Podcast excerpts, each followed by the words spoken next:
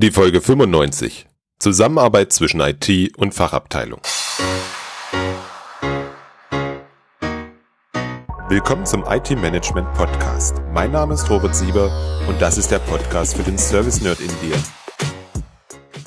Hallo und herzlich willkommen. Heute möchte ich wieder eine Hörerfrage beantworten.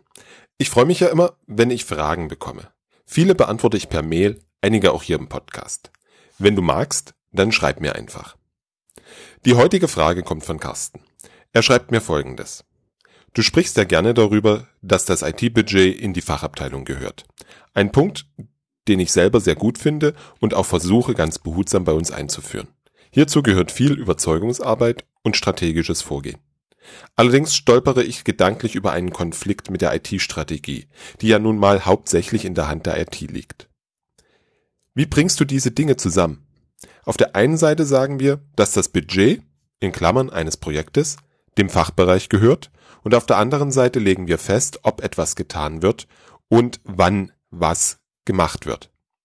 Würde ich auf diese Weise nicht an der Budgethoheit der Fachabteilungen kratzen und deren Jahresbudgets teilweise mitplanen? Carsten, danke für deine Frage.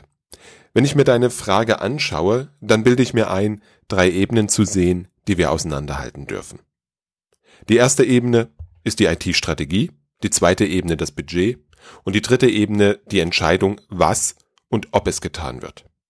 Lass uns mal von hinten beginnen.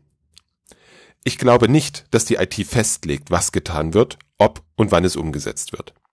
Wir gehen jetzt mal davon aus, dass ein Fachbereich einen neuen Bedarf an IT-Unterstützung hat. Wichtig ist, dass wir nicht über Lösungen sprechen, sondern darüber, was erreicht werden soll und welche Anforderungen erfüllt werden sollen. Wir befinden uns damit im Demand Management. Das hat nichts mit dem Demand Management zu tun, wie es in ITIL Service Design steht. Mir geht es hier darum, den Bedarf der Fachabteilung zu verstehen. Ich möchte klären, welche Prozesse sind betroffen, was soll getan werden, welche Ziele werden verfolgt, was sind die groben Anforderungen, Warum gerade jetzt? Wer sind die Stakeholder? Welche Daten, Schnittstellen und Systeme sind betroffen? Auf Basis dieser Information kannst du einen Business Case erstellen. Der Business Case enthält die Anforderungen und schreibt grob Lösungsvarianten, diese umzusetzen. Dazu gibt es Risiken und Kosten. Und zum Schluss noch eine Empfehlung für eine Variante. Du sprichst mit deinen Fachabteilungen im Was und das transponierst du in Lösungsvarianten. Diese entsprechen natürlich den Architekturvorgaben deines Unternehmens. Natürlich nimmst du Services, die bereits existieren, und es werden nur die wirklich notwendigen Komponenten entwickelt oder angepasst. Damit nimmst du natürlich großen Einfluss auf die Lösung. Genau das ist dein Job. Nicht umsonst gibt es die Enterprise-Architektur oder die IT-Strategie. Der Teil darf der Fachabteilung auch ziemlich egal sein. Sie hat Anforderungen, die umgesetzt werden sollen. Wie das geschieht, ist egal. Hm, dieser Business Case ist die Grundlage für die IT-interne Entscheidung, ob der Service erstellt bzw. das Projekt umgesetzt wird. Mit der Entscheidung gehst du zur Fachabteilung und holst dir dort das Okay, dass du alles richtig verstanden hast und die avisierte Lösung diesen Anforderungen entspricht. In dem Gespräch thematisierst du zwei weitere Punkte. Erstens den Umsetzungszeitraum und zweitens die Kosten. Du hast eine Projekt- und Ressourcenplanung. Aus der kannst du ableiten, wann das Projekt frühestmöglich starten kann und wann es wahrscheinlich zu Ende ist. Du hast alle dir bekannten und genehmigten Projekte dort eingeplant. Der Starttermin kann der Fachabteilung zu spät sein oder es dauert ihr einfach zu lange, bis das Projekt fertig ist. Ja, möchte sie das, dass das Projekt vorgezogen wird, dann hat die Fachabteilung die Verantwortung, mit den Verantwortlichen der anderen Projekte zu klären, ob eine Änderung der Reihenfolge möglich ist.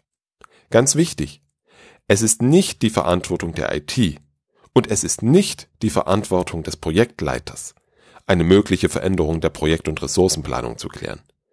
Es ist die Verantwortung der Fachabteilung. Es läuft also auf eine Abstimmung der Fachabteilung untereinander hinaus, natürlich mit der Einbindung der IT.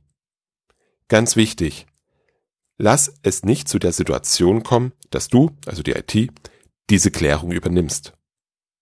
Du kannst damit echt nur verlieren.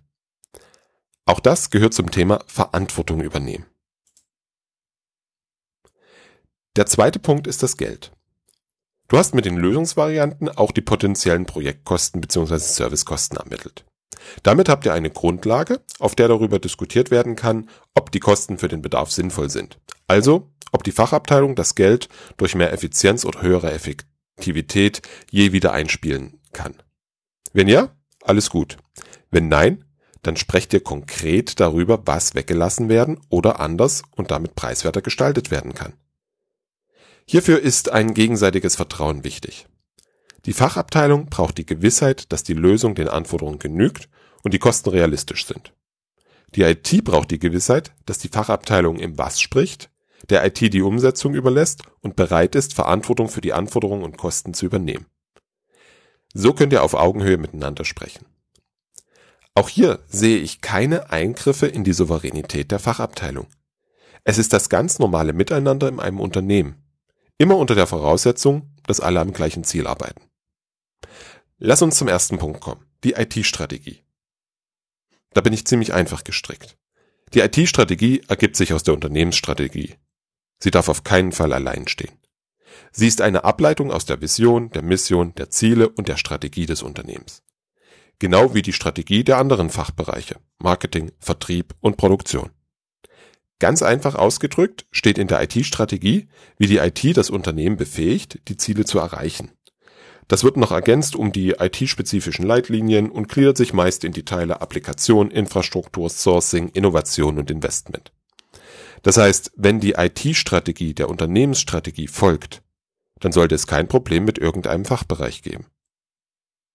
Natürlich kann die eine oder andere Fachabteilung im Bereich Applikation ein Problem mit der Festlegung haben. Ja, da sind wir dann wieder bei der Verantwortung.